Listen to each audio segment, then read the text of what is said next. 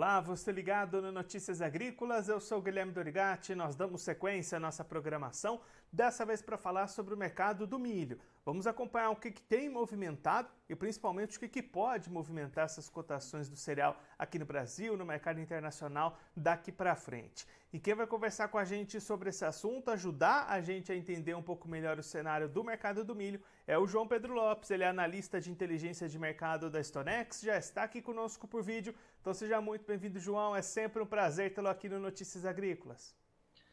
Boa tarde, Guilherme. Eu que agradeço o convite, né? É sempre um prazer poder conversar aqui com você. João, a gente está começando o mês de setembro hoje, um, com os trabalhos de colheita da segunda safra aqui no Brasil se encaminhando para o final. O que, que a gente pode esperar de termos de preços de milho por aqui? As pressões que a gente acompanhou em 2023 vão seguir? Como é que está esse cenário daqui para frente?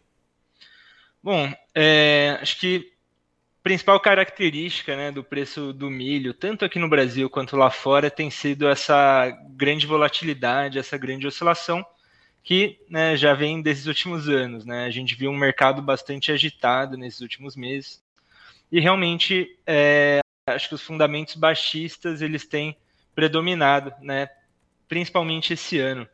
É, o Brasil aí caminhando, como você mesmo disse, para o final da sua colheita, é, concretizando aí uma produção recorde. Hoje a Stonix, inclusive, divulgou seu novo número, né? atualizou seu número.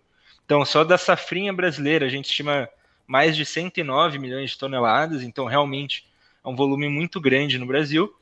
E nos Estados Unidos, logo, né, agora em setembro também começa a colheita por lá. E mesmo com uma produção abaixo do que era esperado né, no começo do semestre, ainda assim deve ser uma produção bem robusta lá no, nos Estados Unidos, é, contribuindo aí para uma oferta mais confortável é, a nível global. Então, acredito né, que, que com essa oferta maior, uma disponibilidade maior de cereal, essa tendência, né, essa pressão continue tendo um peso maior sobre, sobre as cotações nesses próximos meses. E aí, João, você comentou nessa reta final de colheita, mais de 109 milhões de toneladas previstas ali de produção aqui no Brasil. Do lado da demanda, como é que está esse cenário? Tem demanda para absorver tudo isso que está sendo produzido?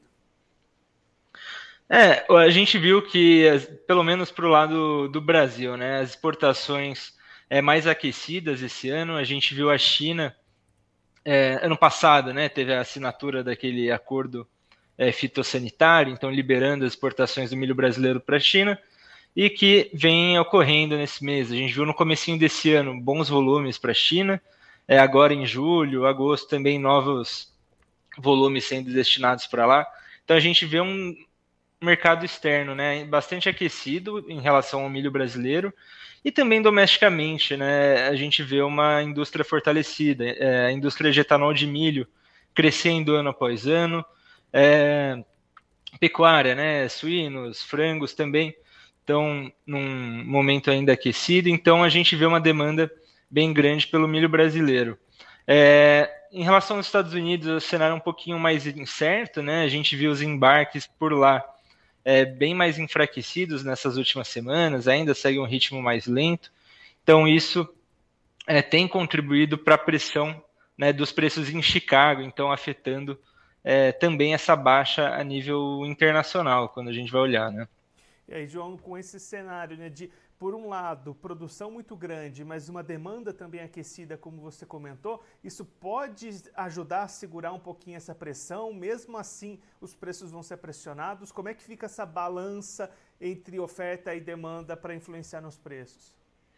É, eu diria que, né, focando no mercado brasileiro, essa demanda realmente tem tem limitado maiores quedas, tem ajudado a dar certo suporte, mas a, o lado da, da, da produção, né, da oferta, tem tido um peso maior.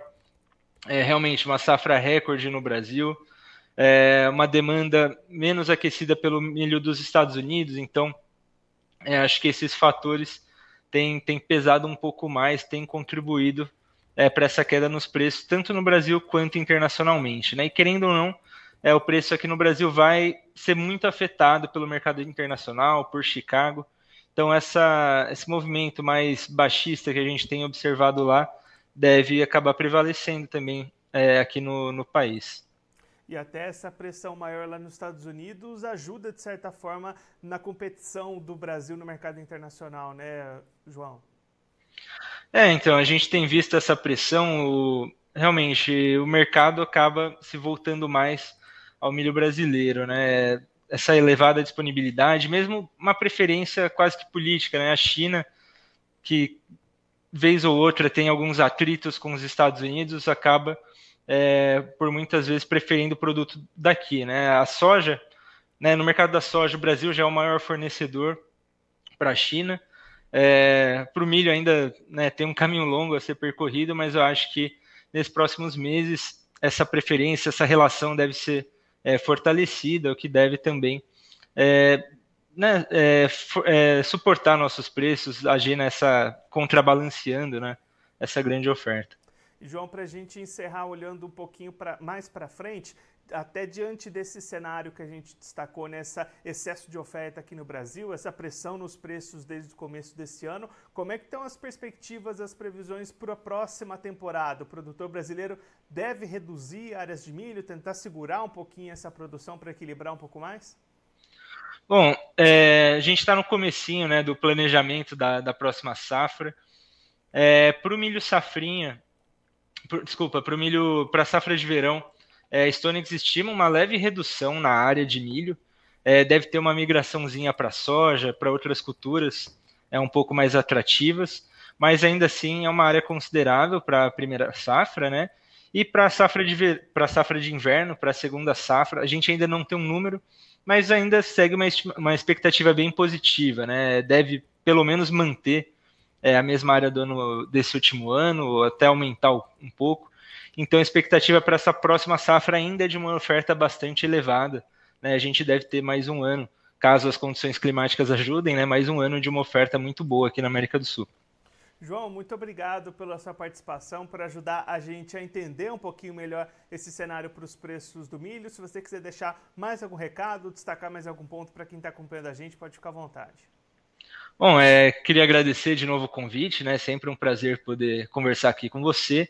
E só é, ressaltar né, que esse mercado sempre muito volátil, comentei da, nessas variações, dessas oscilações, é sempre muito risco, então é importante, principalmente o produtor, né, é, planejar bem, traçar estratégias para mitigar é, esses riscos e conseguir uma rentabilidade legal.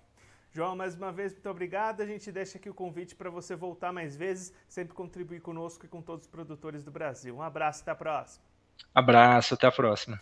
Esse, o João Pedro Lopes, ele que é analista de inteligência de mercado da Stonex, conversou com a gente para mostrar como é que está o cenário para o mercado do milho aqui no Brasil, também internacionalmente. É o João destacando que o momento atual para o milho aqui no Brasil a demanda segue bastante aquecida, tanto nas exportações como nas indústrias brasileiras de etanol, de proteínas, e isso tem ajudado a segurar um pouquinho as quedas dos preços, mas mesmo assim a pressão da oferta tem sido maior e a tendência é de manutenção dessa pressão de baixa para os preços do milho aqui no Brasil. Inclusive o João destacando, trazendo para a gente os últimos números divulgados pela Stonex recente esse novo levantamento da consultoria, apontando mais de 109 milhões de toneladas de milho produzidas somente nessa segunda safra de milho brasileira. Tudo isso, toda essa oferta disponível, pressionando os preços por aqui e essa expectativa então da manutenção desses preços, mesmo com uma demanda que segue bastante aquecida. Agora, antes da gente encerrar, vamos verificar como é estão as cotações do milho neste momento nas bolsas. Você vai acompanhar os preços aí na tela. Começando pela Bolsa de Chicago, a CBOT, os preços já estão por aí, milho em alta lá em Chicago neste momento. Contrato de setembro 23 valendo 4 dólares e 66 centes o bushel, alta de 5,75 pontos.